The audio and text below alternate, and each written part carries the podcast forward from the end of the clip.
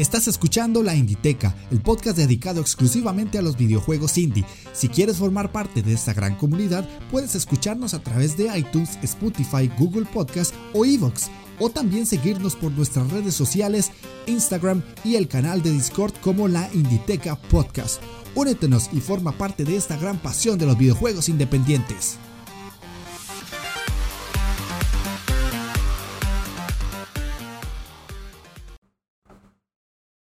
Hola jugones, ¿cómo están? Sean bienvenidos a la Inditeca, el podcast dedicado exclusivamente a los videojuegos independientes. Yo soy Jeff de Astora y estamos en el programa número 30 ya de la primera temporada. ¿Quién le iba a decir que yo hace meses atrás iba a llegar a 30 podcasts, 30 grabaciones? Pero ya llegué, ya llegué y la verdad es que no sé hasta cuántos programas llegaré en lo que queda del año porque a este ritmo voy a, terminar con un número bastante alto. Pero bueno, más contenido para ustedes y para los que me escuchan, así que creo que eso no es un problema, ¿verdad? Como pudieron ver en el título, hoy al fin voy a darle ya el cierre al especial de la saga Bloodstain con la tercera parte que vendría siendo el análisis del Curse of the Moon, parte 2, que sería como su nombre lo indica, la segunda parte de la secuela que tiene el juego original, que sería el Kurstein, el Bloodstain Ritual of the Night. Así que si ustedes eh, ya jugaron el primero, van a ver que eh, todo lo que voy a contar tiene ciertas similitudes. Y si ya jugaron este, pues nada más van a acompañarme en esta pequeña narración de lo que me pareció esta segunda parte. Además de eso vamos a tener, como siempre, comentarios y noticias y por ahí una que otra sorpresa que les voy a comentar ahorita más adelante. Así que, como me gusta decirles, pónganse cómodos, agarren su mando, presionen Start porque iniciamos partida.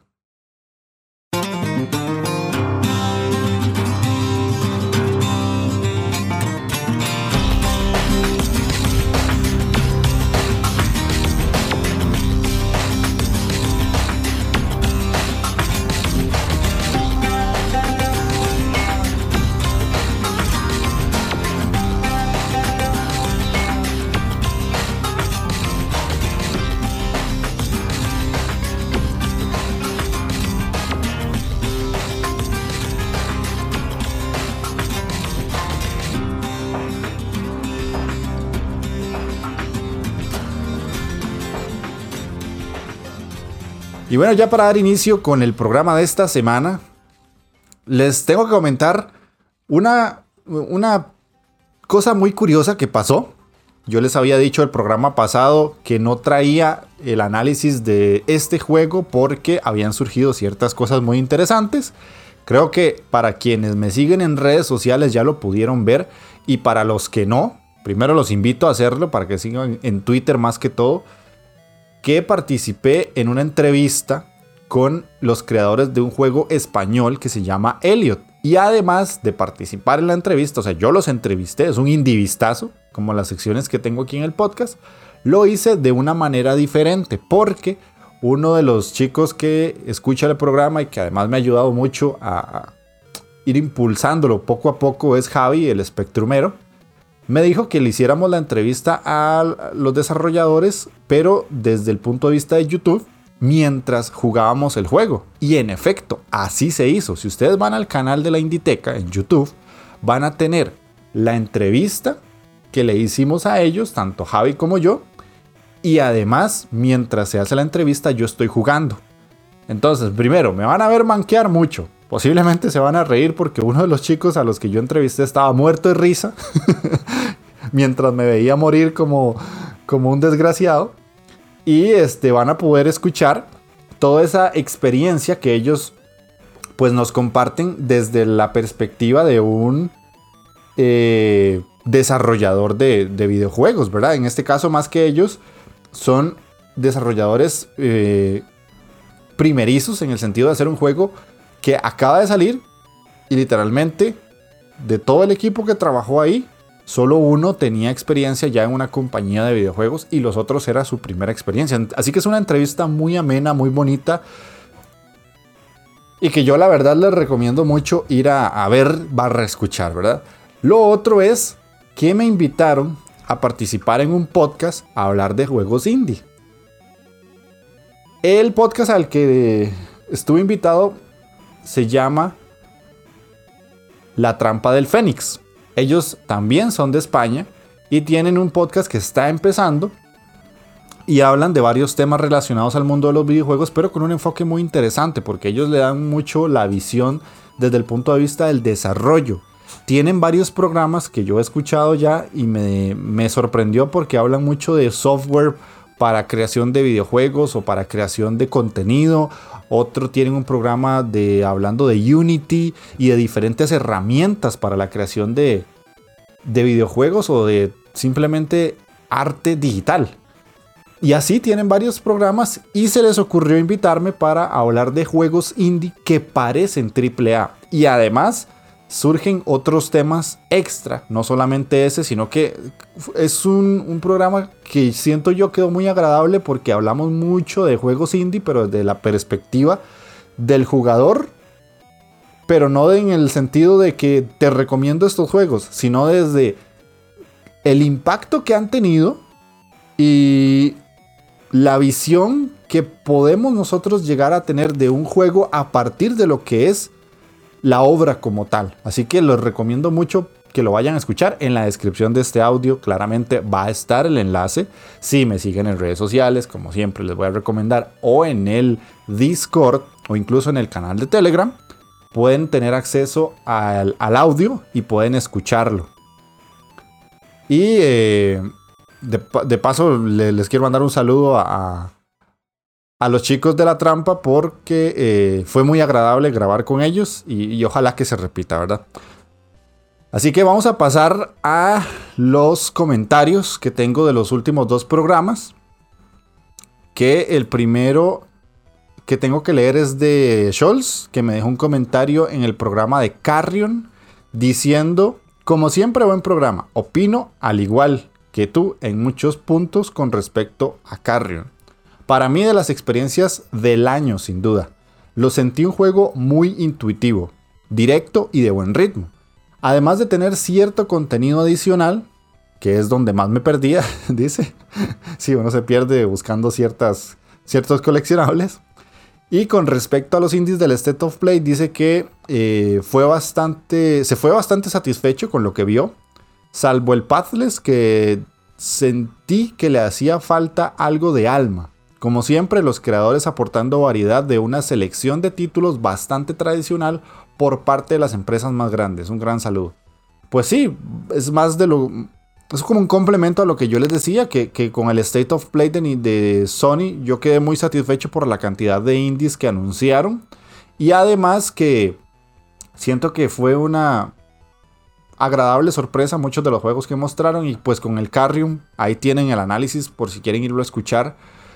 Carrion igual que lo que dice Souls, yo opino que es una de las experiencias más frescas y además más entretenidas que he jugado este año. Posiblemente ahí se vaya a colar en mi top 10 a final de año.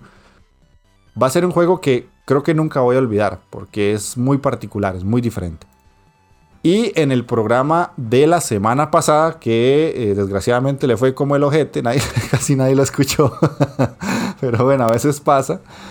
Tengo el comentario, el comentario de Kyla North, que me vuelve a escribir. Ella escribió en el programa anterior también. Y me dice, acabo de terminar The Tourist. Y coincido en casi todo lo que has dicho en el análisis. Creo que la única diferencia es que a mí sí me hizo sí se me hizo igual de divertido el principio que el final. Gracias por la recomendación. Bueno, qué dicha, qué dicha, Kaira, que te gustó el juego y que además no tuviste como esa situación que sí pasé yo de, que el inicio se me hizo un poquito lento. Entonces eso quiere decir que lo disfrutaste aún más que yo y, esa es una de las cosas que más me, me alegran. Porque saber que alguien juega un juego, valga la redundancia, porque yo lo recomiendo y tras de eso le termina gustando o lo disfruta, ya para mí el trabajo está hecho. Ya con eso que me, acabas de escribir, el trabajo está hecho. ya con eso yo me doy por servido. Y también tengo que agradecerle a Kaira porque ella se sumó mucho a, escribir acá y se metió al, Discord, eh, al, así al Discord se metió y se metió a, a um, el Twitter y ahí estuvo recomendando unos programas míos y además se metió al Telegram y ahí estuvimos hablando porque quería unas recomendaciones de indies del Game Pass y todo. Así que Kaira, muchísimas gracias. Prácticamente que sos la, la escucha top, la escucha MVP de la semana. Así que ojalá estemos ahí hablando durante más tiempo. Vamos a pasar a la sección de noticias, que esta semana está más o menos exceptuando por lo que sacó Nintendo. Pero voy a dejarlo para el final de la sección. Así que, con respecto a juegos indie que podrían llegarse a, llamar desconocidillos, más allá de lo que tratan las páginas oficiales o páginas de periodismo videojueguil, tenemos que Surgeon Simulator 2 da inicio a su semana de preacceso en la Epic Games Store. Es un juego que cuando salió la primera parte a mucha gente le llamó la atención. A mí no. Yo le soy sincero, a mí el Surgeon Simulator y todos estos Simulator que salieron, como cuando salió también el de la cabra, eh, no. Lo siento mucho, pero no, esos juegos no me llamaron nunca. Me parecen súper absurdos y sí, son absurdos y son para pasarla bien un rato. Pero no sé, yo, llámenme viejo. no sé si ya estoy muy viejo, pero no, simplemente esos juegos no. Ahora, no es como que si a mí no me gusta, a otra persona no le pueda gustar también. O sea, obviamente así no funciona la vida, pero para que sepan, para que sepan, les digo eso. Que la segunda parte del Surgeon Simulator está en Epic. No va a estar en Steam, está en Epic. Que esa es otra de las tantas situaciones donde ya Epic mete la manilla y le quita a Steam un juego que la primera parte pues triunfó mucho en cuanto a streams, a gente que le gustó para hacer como el, tonto por decirlo así, mientras jugaba un juego en el que los controles son pésimos y, lo único que importa es equivocarse. Pero bueno, la otra noticia es que sale un juego de Samurai Jack, la, la fábula animada de Samurai Jack. No sé si alguno de ustedes la vieron. Yo es que soy de los 90 y es una serie que en su momento, para la gente que teníamos entre 10, 12, todavía 15 años, Samurai Jack pegó mucho. Y ahora junto con Adult Swim, como editora, van a sacar un juego desarrollado por Soleil Games y otra vez va a estar disponible en la Epic Games Store y en Steam y además en consolas a partir de hoy que estoy grabando. Pero ustedes que van a escuchar el programa sería dentro de unos días con un precio de 40 dólares. Si se van a ver un tráiler, y posiblemente yo lo voy a dejar en, en, la descripción del programa, van a ver que es un juego bastante interesante. Es muy llamativo lo que, lo que sucede. Es un juego que a pesar de ser de una temática de una serie animada, se ve bastante bien. Se ve muy, muy, muy bien. O al menos a mí me llama mucho la atención. Vendría siendo como una especie de hack and slash. Eh, digamos que bajado de tono. Pero se ve divertido. O sea, ya de por sí la serie era como muy da a eso porque estamos usando un samurai, ¿verdad? Y vamos a tener como que derrotar muchos enemigos eh, que van como saliendo de, la nada. Y, ese es, un estilo así como muy hack and slash, vista isométrica. Eh, vamos a utilizar una katana y al final la idea es derrotar al malo maloso de la serie, que en este caso sería el malo maloso de eh, el juego, que es exactamente el mismo. En cuanto a a requerimientos de, de, PC, perdón, no pide mucho. Los requisitos mínimos son una GTX 750 Ti. Básicamente casi que cualquier computadora con una tarjeta de video medianamente decente lo va a correr. Y si no, pues ya lo tienen en consolas, ¿verdad? Así que normalmente Adult Swim tiene como estas, estas joyitas de vez en cuando. Es una editora que ah, muy de vez en cuando saca juegos interesantes. Tal vez algún día le pueda hacer algún especial a Adult Swim como editora, porque es una editora muy peculiar, muy particular. Otra noticia que les traigo es que ya está a la venta Mortal Shell, ¿Qué es Mortal Shell, Jeff? Bueno, Mortal Shell, para los que no sepan, es un Souls-like. O es un juego muy, muy inspirado en Dark Souls. Pero en este sí que siento que es una inspiración bastante heavy. Porque desde su aspecto visual hasta su jugabilidad y sus mecánicas son muy parecidas. Muy, muy parecidas. Igual está en la Epic Games Store ya, ya váyanse acostumbrando a eso. Si les gusta o no la Epic Games Store, ya eso es otra historia, pero váyanse acostumbrando. Es un juego en el que nosotros vamos a tener como que ir explorando. Pongámosle mazmorras para no extenderme mucho. Con un personaje que tiene la capacidad de crear como una especie de caparazón.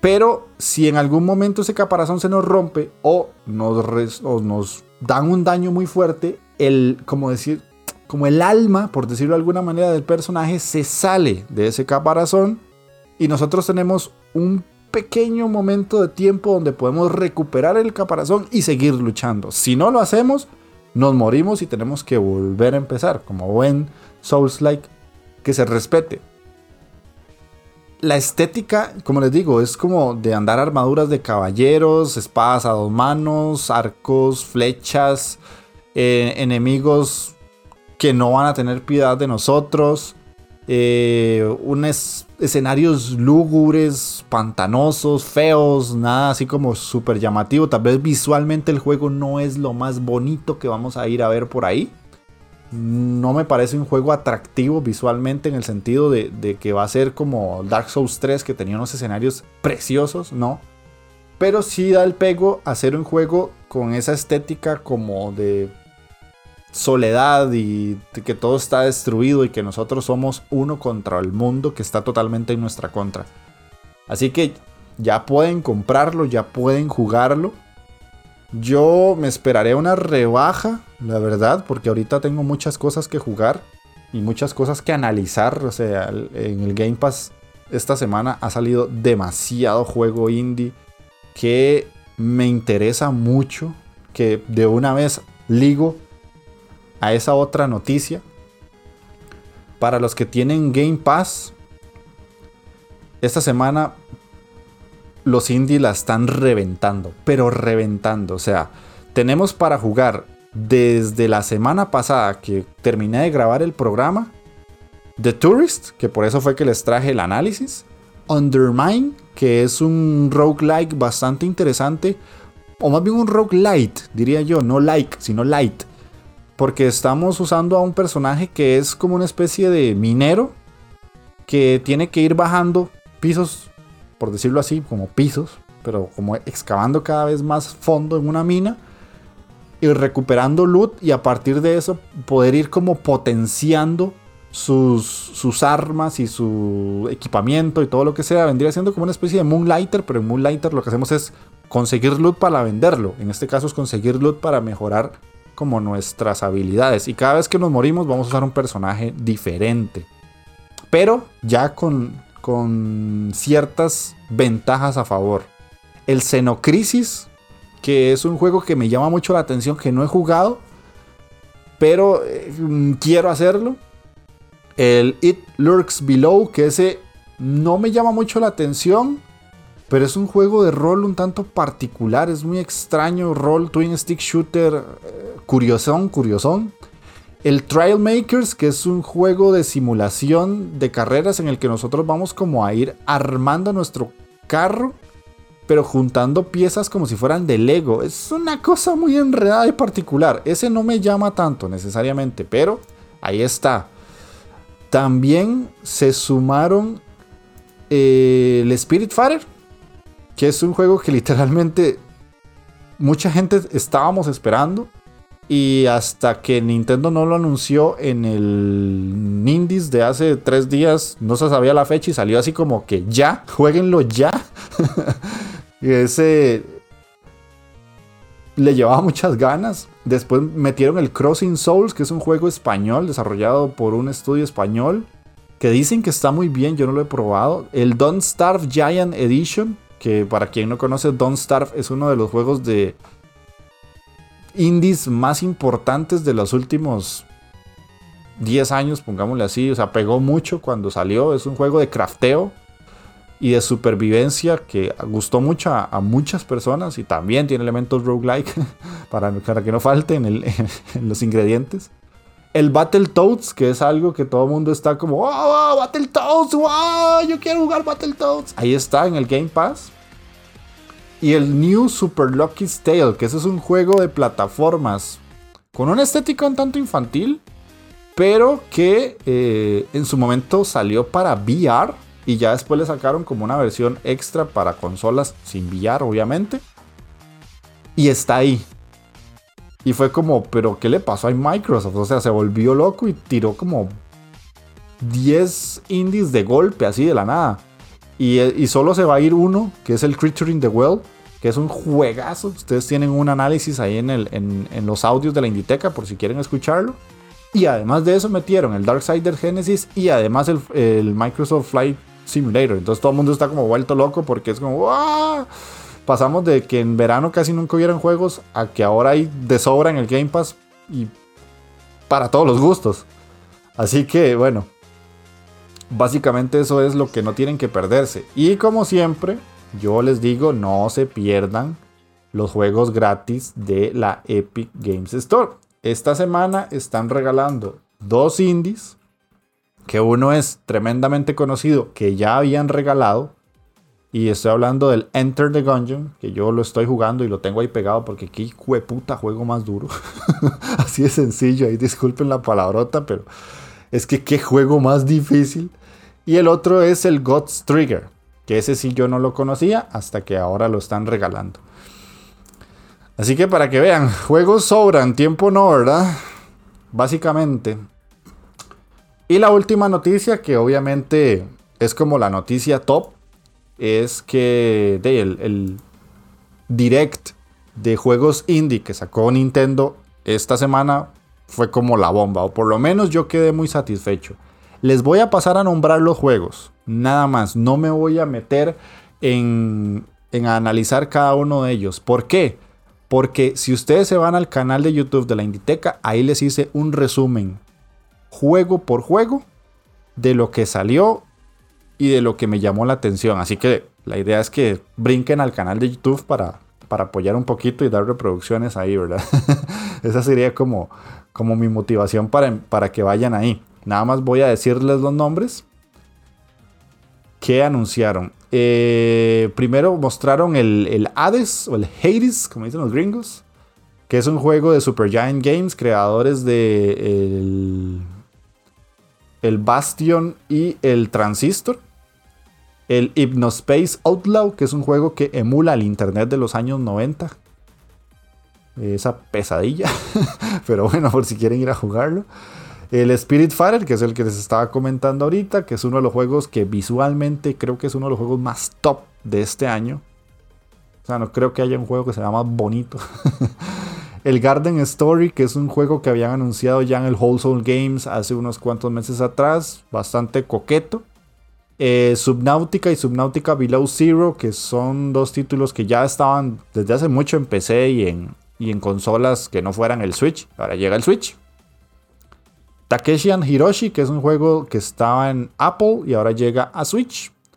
Raji, que es uno de los juegos que más tenía ganas yo de que saliera. Pero ahorita está en exclusiva temporal para el Switch, nada más. Así que yo me, tendré que esperar para comprarlo porque los juegos indie en el Switch tienden a ser mucho más caros que en PC. Así que no gracias. Bear and Breakfast, que esto es una fumada de marihuana de las buenas porque esto es un oso que en medio del bosque se pone un hotel. Así de sencillo.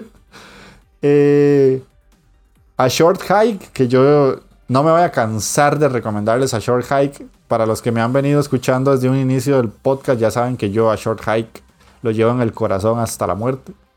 Card Shark, que es un juego de, engañar y, decir mentiras mientras jugamos cartas. Este está muy curioso.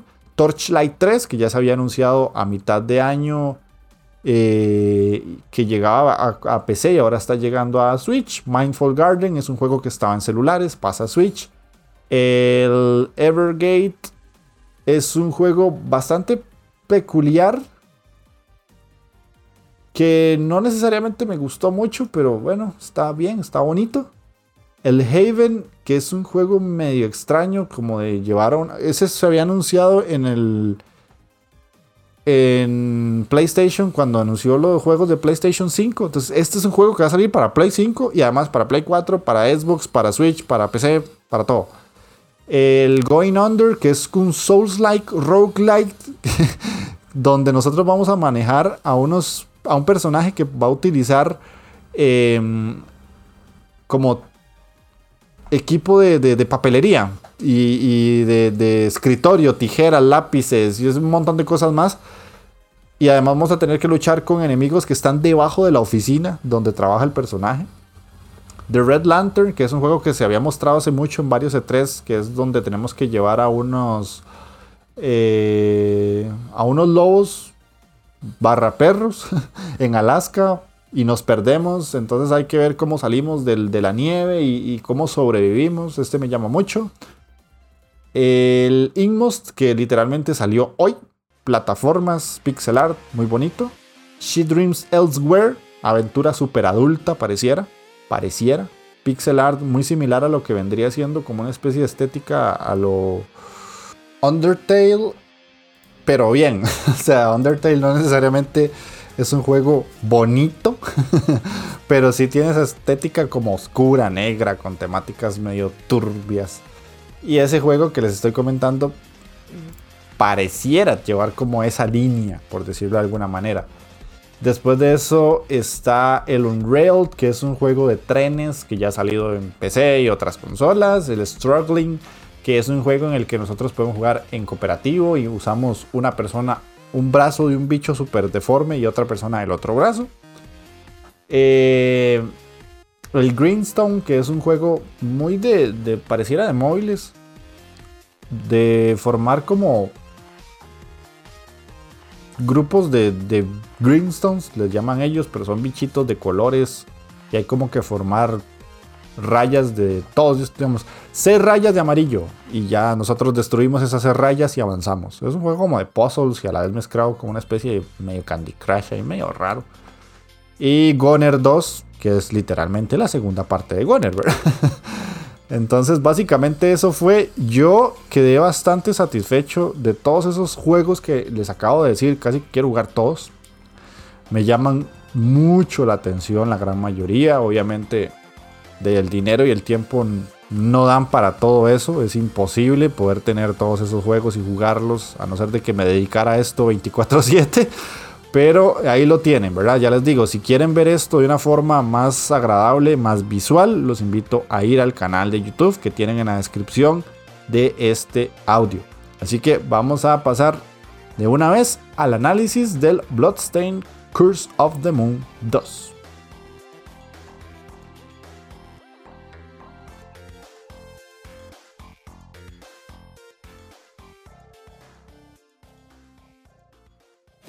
¿Sigues pensando que el mundo del videojuego es para niños? For Players, el programa de radio de jugadores para jugadores. Mario. Un programa distinto, gamberro, pero con toda la información del videojuego. Noticias, análisis, películas, todo lo relacionado con el mundo del videojuego y sobre todo con una dosis de humor negro y ácido excesivamente fuerte.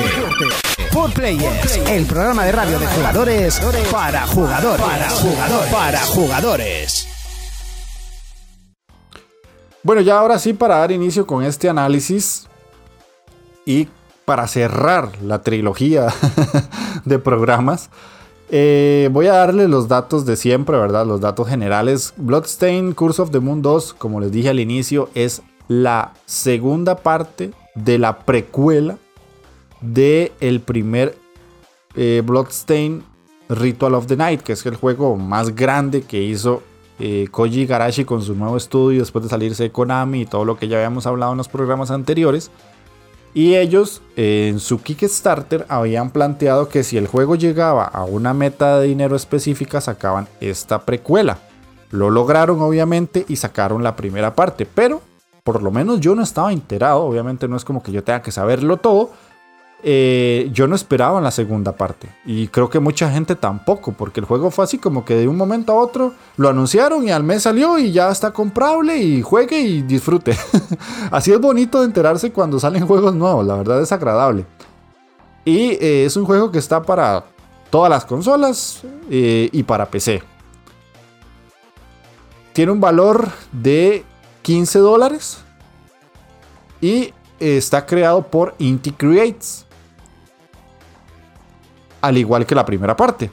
Así que básicamente es, es como, como una expansión de la primera parte, podría decirse, porque ahorita que vamos a entrar ya como en el aspecto jugable y todo ese tipo de cosas, van a darse cuenta que no es muy distinto a lo que yo les mencioné en el primer audio. El juego en sí es 8 bits totalmente, visualmente y musicalmente son 8 bits. Y eh, es un título corto, la verdad. Bueno, corto depende. Corto depende. Voy a poner esto en claro de una vez para no decirlo más adelante por si alguien a veces deja los audios tirados. Es un juego que en tu primera pasada te va a durar dos horas, básicamente. Pero el juego en sí no es de una sola pasada. Es un juego que hay que pasar varias veces para sacar todo el contenido. Al igual que el primero. El primero es un juego que se pasa en hora y media. Pero si quieres ver el contenido entero, no necesariamente tenés que hacerlo así, tenés que darle otra vuelta y posiblemente una tercera. En este pasa exactamente lo mismo. Entonces el juego sí durará dos horas, pero si querés sacarle el jugo y si querés que tu dinero valga la pena por lo que costó el juego, tenés que jugarlo varias veces. Y a diferencia del primero, que cuando terminas la historia te dice que vas a empezar en otro tipo de, de dificultad, este te plantea una segunda vuelta con ciertos elementos que ya trajiste de la primera. Así que tiene varias variantes para poder avanzar y para poder hacerlo. Así que siento yo que el juego normalmente podría durarte fácil, fácil unas 8 horas o 7. Dependiendo de qué tan bueno o qué tan manco seas, ¿verdad? Todo eso va de la mano. Pero es un juego que no es tan corto siempre y cuando querás que no sea así de corto. Porque si le das la primera pasada y lo dejas ahí tirado, Básicamente te va a durar unas dos horas, dos horas y media. Eso es muy importante tenerlo en cuenta. Ahora, la pregunta que todo el mundo se hace siempre cuando un juego lleva un número después de su título. ¿Es necesario jugar la primera parte para jugar esta? No. Si lo que querés hacer solamente es jugar. Si no te importa la historia si lo único que crees es como probar el juego y conocerlo, no es necesario. Es un juego básicamente independiente de, la primera parte. E incluso básicamente es independiente del, del Ritual of the Night. Pero sí, si te quieres meter en la historia, si quieres conocer el lore, si quieres ver cuáles son como los guiños al primer juego y los guiños al, al Ritual of the Night porque hay personajes, por lo menos hay dos personajes de, este juego que se inspiran en lo que pasa en el juego grande. Y cuando los estás usando decís, ah, mira, sí es cierto, el personaje de tal otro y, que salía en tal parte y ella es así es así, o él es así o es así. Y ya te das cuenta y vas ligando cosas y todo va teniendo un sentido. Entonces, yo recomiendo jugar este juego una vez que hayas pasado mínimo el Bloodstain Ritual of the Night, porque así vas a captar eh, más referencias que los enemigos, que los, los personajes jugables, que eh, los guiños, que los jefes finales, todo eso lo vas a ir viendo y vas a decir, puta, sí, valió la pena jugarlo y esperarme un poquito. Y si no, mejor jugar primero el Curse of the Moon y ya después jugas este. Siento yo que es la mejor forma de hacerlo, porque sí tiene sentido y no por algo tiene un 2 en el título, ¿verdad? Entonces, vamos a pasar a lo que es básicamente eh, la historia. Ok, entonces en este caso, ¿qué nos cuenta esta segunda parte? Bueno, cuando terminamos el primero, derrotamos al malo maloso y eh, digamos como que eh, logramos que el mundo se salve wow, como en todos los juegos o la gran mayoría de ellos. y el personaje principal de la primera aventura pues eh, es informado de que hay algo extra que surgió en el mundo y que puede revivir ese mal.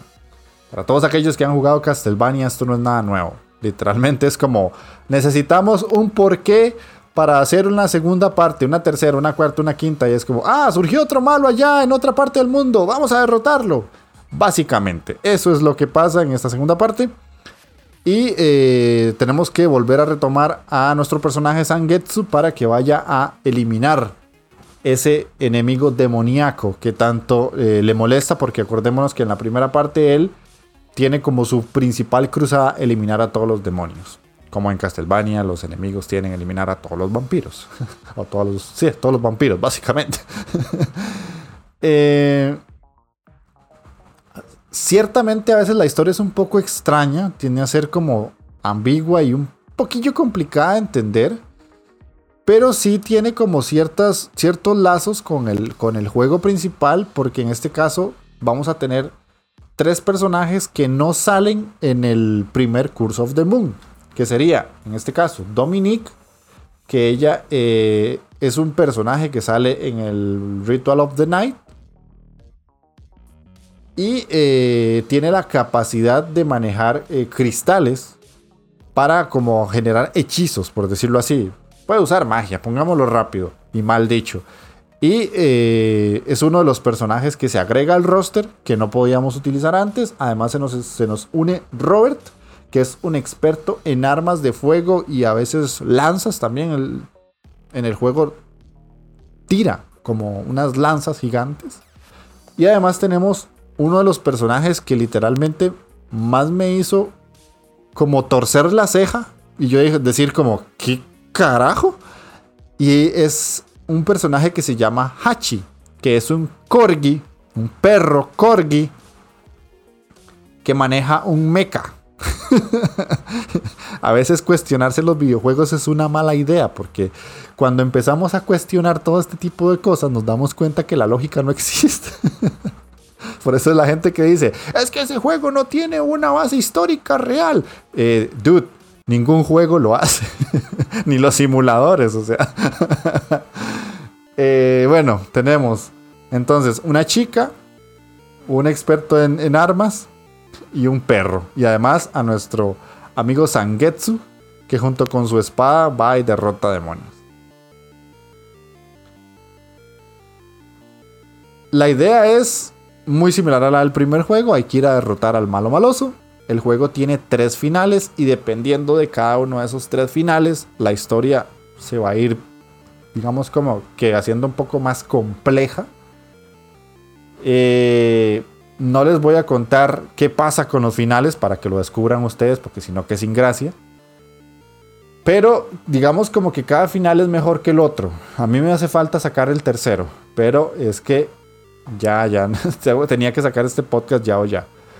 Y eh, saqué los, los dos principales, por decirlo así, y hay un tercero que es como un bonus, es un extra que por lo que he visto está bastante interesante, más que todo en la parte jugable. Pero eh, si ustedes han jugado el primero o el Ritual of the Night, aquí voy a decir un spoiler. No voy a decir qué pasa, pero sí voy a decir algo necesario, así que pueden saltarse los próximos 45 segundos. En el primer Curse of the Moon y en el Ritual of the Night, normalmente, para los que ya lo jugaron, y aquí va el spoiler, ojo, spoiler,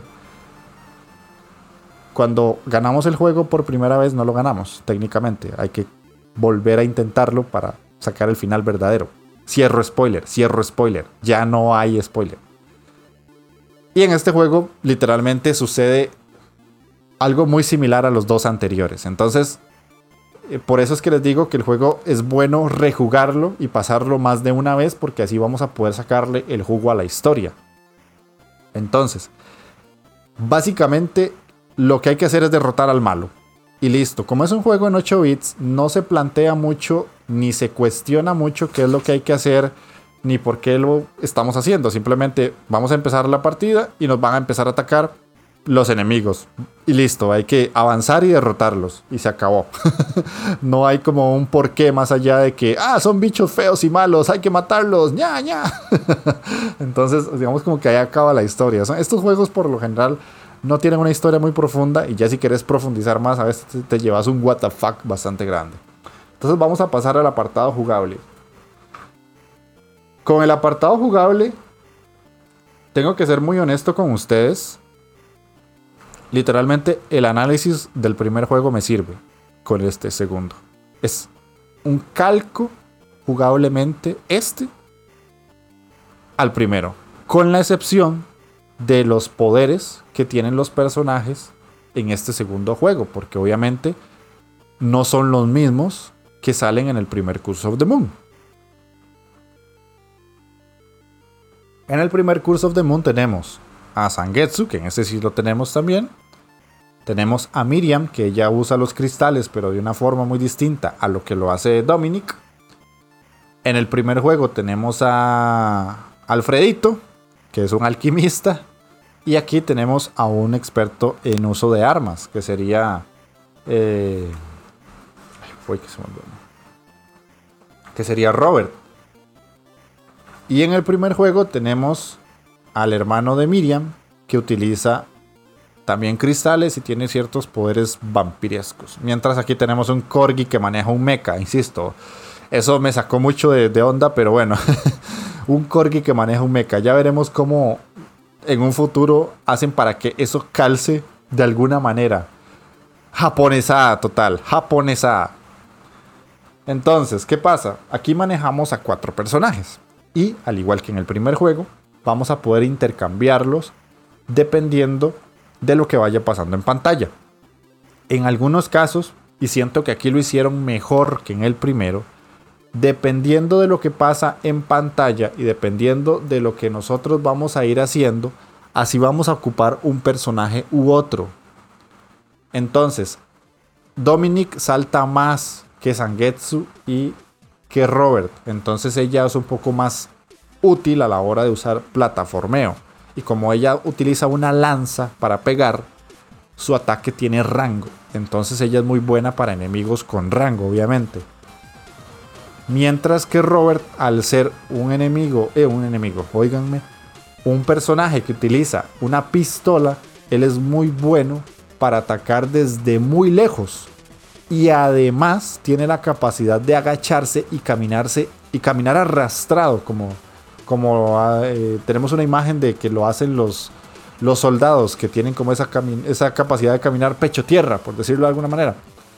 Y entonces con él vamos a poder utilizarlo para pasar por ciertas partes del mapa donde vamos a ocupar sí o sí su habilidad.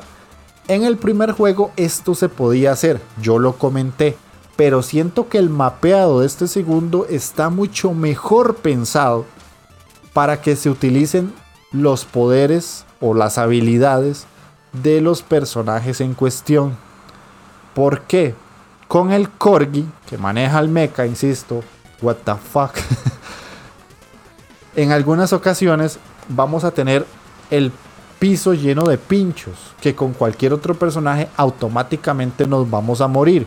Pero con el mecha no. Y como con el mecha esto no pasa, vamos a poder caer sobre los pinchos y los vamos a romper. Y vamos a generar una superficie plana para que los demás personajes no se mueran. Eso en el primer juego no pasa. En el primer juego normalmente todo el escenario está muy pensado para que la gran mayoría de personajes se mueran, a excepción de uno en específico que es el que se puede convertir en vampiro, que sería Jibel. Y él puede volar por una fracción de segundos mientras la magia la tenga activa. O sea, cuando tenga el maná, él puede volar. Y hasta que se le acabe el maná ya deja de volar.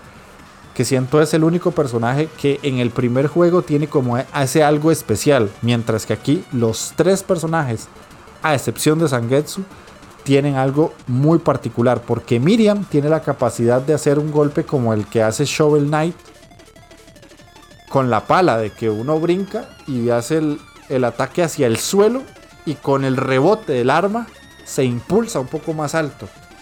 Ella puede hacer eso, entonces tenemos un personaje que permite subir a lugares un poco más altos de lo normal utilizando el entorno del escenario otro personaje que nos permite agacharnos para pasar por los lugares más estrechos y un personaje super destructor que nos permite avanzar por los lugares más peligrosos, porque incluso puede flotar por unos 3-4 segundos, tiene la capacidad de flotar. Entonces siento que ahí es donde está la particularidad del juego y ahí es donde brilla esta segunda parte. Por eso es que les digo que es interesante primero jugar la 1 y después jugar esta, porque vamos a ver la evolución y vamos a saber ese cambio. Entonces ustedes van a decir, ah, ok, esto es lo diferente. Ya. Igual, si lo hacen al revés no pasa nada. Pero por lo menos ustedes, dependiendo de cómo lo jueguen, si lo hacen primero con la primera parte, van a sentir ese desarrollo extra de que se nota que los desarrolladores quisieron darle a uno como jugador algo extra o algo más. Bien, entonces eh, tenemos ahora un mapeado mucho más complejo, más enrevesado, que tiene muchos más caminos para podernos desviar en eso sí me gustó mucho que en este juego pensaron en hacer un mapeado un poco más confuso. No es un Metroidvania, pero casi, casi, casi, porque en la segunda y tercera vuelta nos dan ese chance de volver a, utilizar caminos que no podíamos en la primera porque no teníamos el personaje que pasaba por ahí. Entonces, tiene ciertos elementos de Metroidvania, pero no es como que tenemos que hacer backtracking, porque no se puede hacer backtracking sino que en las siguientes vueltas tenemos más opciones para poder aprovechar el mapeado. Los enemigos son un poquito más cabrones, son más difíciles en algunas ocasiones, mm, pero no demasiado comparados al primero. O sea, yo siento que en la primera run uno va con el ojete cerradísimo porque va muerto del susto. de que te vas a morir en cualquier momento. Pero en las siguientes runs ya sabes más o menos cómo se comportan y ya no vas como con tanto miedo. Entonces por ese lado creo que no hay tanto problema. Pero sí siento que los enemigos son un poco más creativos en este caso. Por lo menos los enemigos eh, generales, por decirlo así. Ahora, ¿qué pasa con los jefes en este juego? Me gustan más los del primero. Los jefes del primer juego me gustaron mucho más que los de este. Los de este me parecen más simples, más sencillos, como más fáciles de derrotar. No es algo malo, pero siento que, tal vez la creatividad se les quedó mucho en el primero. A excepción del jefe final o los jefes finales. Pero ya sí finales finales del juego. Ya el último, último, el, el Big Boss. Que sí me parecieron muy, muy divertidos muy complejos e incluso muy cabrones porque muchas veces me morí porque no sabía qué era lo que había que hacer. Entonces me gustaron más los jefes finales finales de este, pero me gustaron menos los jefes finales de cada fase de este con respecto al primer juego. Eh, otra cosa interesante que pueda rescatar Siento que la primera pasada de este juego es más complicada que la primera pasada del Curse of the Moon 1. Por lo que les digo que los escenarios son más enrevesados y los enemigos son como más cabroncetes.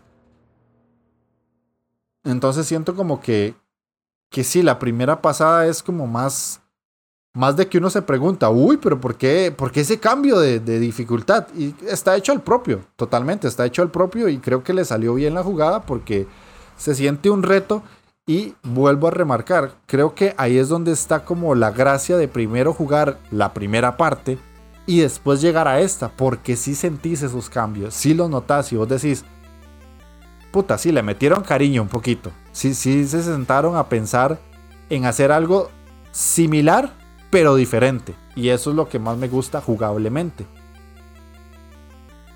Eh, otra cosa que puedo agregar vendría siendo que los poderes de los de los personajes en este caso me parecen un poco más útiles también a excepción del del corgi que yo insisto o sea no ese personaje creo que se nota que no me gustó. Porque en el juego pasado, si bien Alfred, que era el alquimista y era el más OP, también era el personaje más débil, yo lo sentía como muy inútil. Y aquí ninguno de los cuatro personajes lo siento inútiles. No me molesta llevar a ninguno de los cuatro. El Corgi está demasiado OP. Robert con el disparo a larga distancia literalmente ayuda mucho. Eh, Dominic con la lanza ayuda bastante también porque es un, es un personaje muy ágil. Y Sangetsu ya de por sí es un muy buen personaje, muy bien hecho. Entonces creo que perfectamente pudieron eh, complementar lo que habían hecho junto con estos si en algún momento sacan una tercera parte. Pueden, pueden hacerlo, no es como que pudieran, pueden hacerlo, pueden mezclarlos muy bien para que salga un juego mucho más pulido. Y básicamente es, como para resumirles, es un juego en plataformas 2D, 8 bits, con una estética muy de, de NES, por decirlo así. En cuanto al plataformeo, no es necesariamente difícil. No es como que nos vamos a morir mucho, ni, ni hay como mecánicas muy, muy puñeteras de que el personaje se cae cada rato o que los escenarios son como muy complicados. O sea, son dificilillos, pero tampoco es como que es un Super Meat Boy. No. Y eso lo conserva del primer juego también. La verdad es que eso está muy bien. Y eh, al igual que en el primer juego, vamos a poder cambiar entre todos los personajes presionando el botón L1. Y ya nosotros sabremos cuál es el que nos gusta más o cuál es el que nos sirve más para según qué momento de la fase que estemos jugando. Y además se repite lo que ya venía pasando desde el primer juego, que cada personaje tiene vida específica. O sea, eh, digamos que Sangetsu tiene 15 puntos de vida, Robert tiene 8 puntos de vida, eh, Miriam, Dominic tiene 12 puntos de vida y el Corgi tiene 20 puntos de vida pero el maná lo comparten los cuatro. Entonces tenemos 60 puntos de maná. Y si yo con Sangetsu gasto 10 y me cambio de personaje, me quedan 50, no importa. Eso va a ser así siempre. Y si aumento a 60, cualquiera de los cuatro personajes va a tener otra vez 60. Se comparte el maná, eso lo conservaron del primer juego. Y además, al igual que cualquier otro Castlevania, vamos a poder recuperar vida y eh, vamos a encontrar monedas rompiendo candelabros, rompiendo paredes secretas, derrotando a los enemigos. Y además hay unos candelabros de otros colores que nos van a permitir cambiar entre los poderes que tiene cada uno de los personajes. Al igual que en el primer juego, eso no cambia para nada. Entonces, eh, con Dominic, por ejemplo, eh, si rompemos un candelabro y, y cogemos un cristal, vamos a poder hacer ataques de una lanza amarilla muy grande, o vamos a poder hacer ataques de como un torbellino de viento, o vamos a poder hacer ataques como de una, una bomba de energía que recorre todo como el, filo del escenario y rompe a todos los enemigos que estén cerca, o vamos a poder tirar una semilla que se planta en el suelo y automáticamente genera un corazón de vida. Con Robert vamos a poder lanzar eh, disparos de diferente rango o vamos a poder lanzar unas lanzas gigantescas. Con el Corgi vamos a poder como entrar en un modo berserker y otras más y así, ¿verdad? Para no contarles todas, para que vayan descubriendo un poquito por ahí. Y este... Como les digo, el juego tiene varios finales que podemos ir descubriendo siempre y cuando rejuguemos el juego. Entonces en jugabilidad básicamente es eso. Eh, no, no puedo agregarles nada más porque eso sería todo lo que tiene. Así que vamos a pasar al aspecto musical. Y en el aspecto de música seguimos con tonadas 8 bits. Bastante buenas, muy buenas, siguen siendo muy buenas canciones. Y aquí Aquí tengo que darles un dato bastante interesante. Bastante, bastante interesante. Porque en este segundo juego la música está compuesta por Hippo Yamada. Jeff, ¿quién es Hippo Yamada? Hippo Yamada es un compositor japonés que es muy conocido por hacer el soundtrack de juegos de Mega Man. Y se lo trajeron para hacer la música tanto del Curse of the Moon como el Ritual of the Night como el Curse of the Moon 2. Entonces, se trajeron a un señorón musicalmente hablando, más que todo para este tipo de, juegos con esta estética 2D, 8 bits, bla, bla, bla. Y la verdad es que es más de lo mismo que yo les había dicho en el primer análisis. O sea, la música está muy bien. Creo que es uno de los aspectos mejor trabajados dentro del juego. Que pega muy bien con lo que nosotros vimos eh, después del primero. Es muy rescatable. Son tonadas que suenan. Suenan añejas en el sentido. En el buen sentido de la palabra. O sea, suenan como, como canciones viejas. Pero que pegan bastante bien con todo lo que es la estética y, esa sensación de juego viejo que queremos nosotros jugar al momento de poner un título de este tipo, ¿verdad? Mm, siento que tanto las canciones del primer juego como las de este valen mucho la pena. Valen muchísimo, muchísimo la pena porque eh, si bien muchos juegos indies tienen muy buenas tonadas en, en chiptune, las de estos juegos en particular pegan muy bien en el sentido de tener esas tonadas como, como muy de Castlevania. Es que ese es el punto. O sea, el juego está teniendo una inspiración muy fuerte en eso.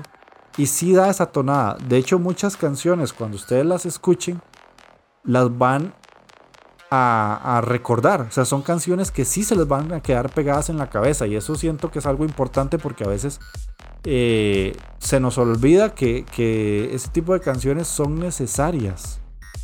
Son necesarias para, para nosotros acordarnos. Insisto, si no han escuchado todos los programas de la Inditeca, los recomiendo ir a escuchar el que grabé con Scholz de música de videojuegos indie, porque hay mucha música muy buena en juegos indie. Y recuerden que el primer juego de, esta saga, el, primero no, sino como el principal, el Ritual of the Night, la música la compuso Michiru Yamane, que ella fue la encargada de hacer la música en muchos Castlevania. Y ahora se traen a este señor para que haga más música de este tipo con este juego y que pegue. O sea, ya la nostalgia, si, si con esto no la tienen, eh, gente, no sé, no sé dónde más la vamos a sacar, ¿verdad? Literal, ¿verdad? Entonces vamos a ir a escuchar una canción, una de las tantas, no sé cuál voy a poner, pero van a ver que es, es una tonada bastante buena y bastante agradable. Así que vamos a ir a escuchar esa canción y regresamos ya con la parte gráfica y las conclusiones.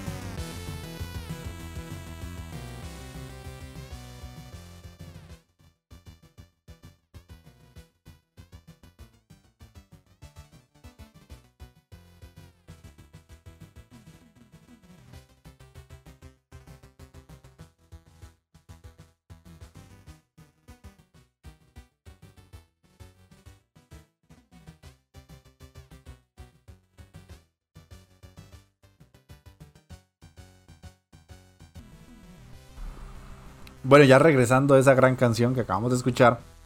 En el aspecto gráfico, creo que ya lo mencioné, ¿verdad? 8 bits tirando a, a NES. No necesariamente a Super Nintendo, sino que es un juego de 8 bits totalmente. Con eh, sprites muy bien hechos. Con pixel art. Totalmente pixel art. Eh, los jefes es lo más impresionante que ustedes van a ver en pixel art. Eh, por lo menos dentro del juego. O sea, los escenarios son muy, muy bonitos, muy llamativos, muy coloridos. Pero siento que los jefes es donde más brilla. Porque son muy grandotes, son muy, muy imponentes. Más los jefes finales, finales. Siento que ahí es donde el juego brilla totalmente.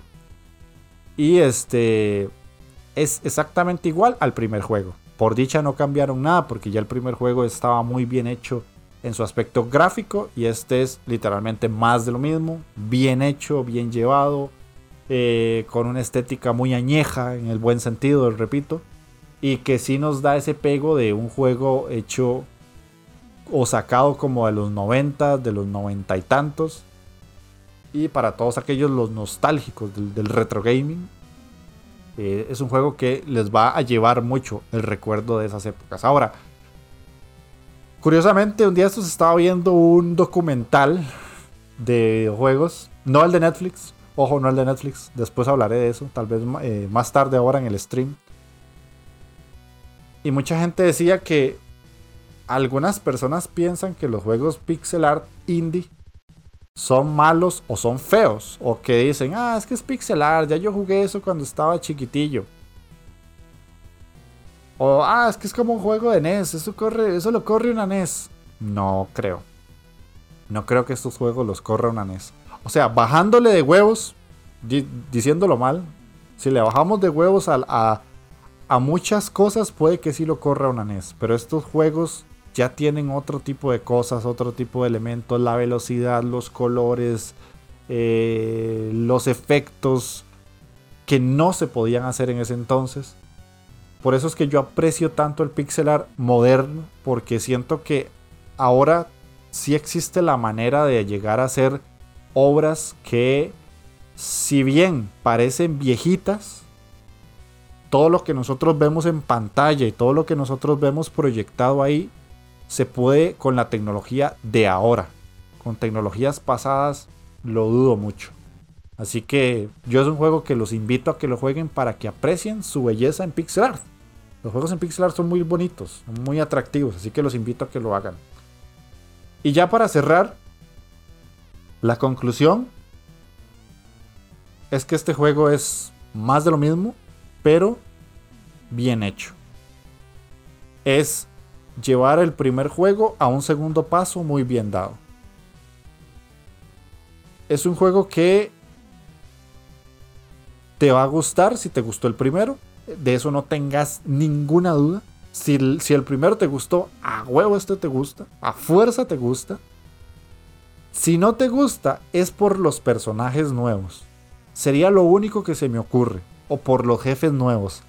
Pero fuera de eso, es es que es igual, es como si nos hubieran sacado los dos juegos al mismo tiempo.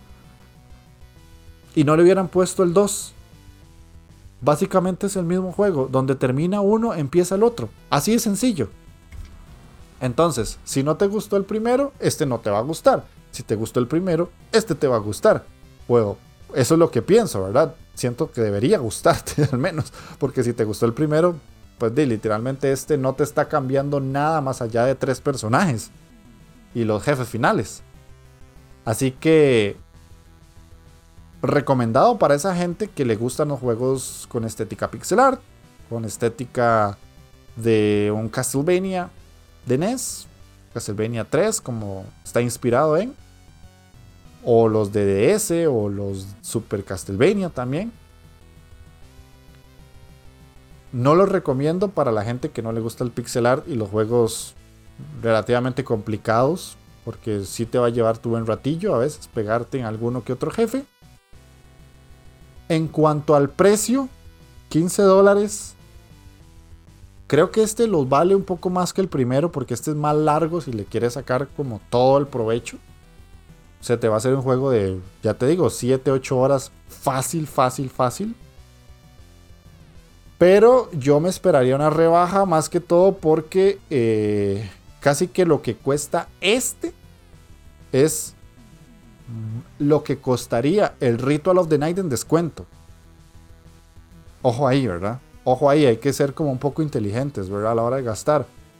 Porque el Ritual of the Night va a durar fácil unas 15, 20 horas o más, o 50, como dijo Mike cuando grabó conmigo. Y este te está costando 15 dólares mientras el otro cuesta 40.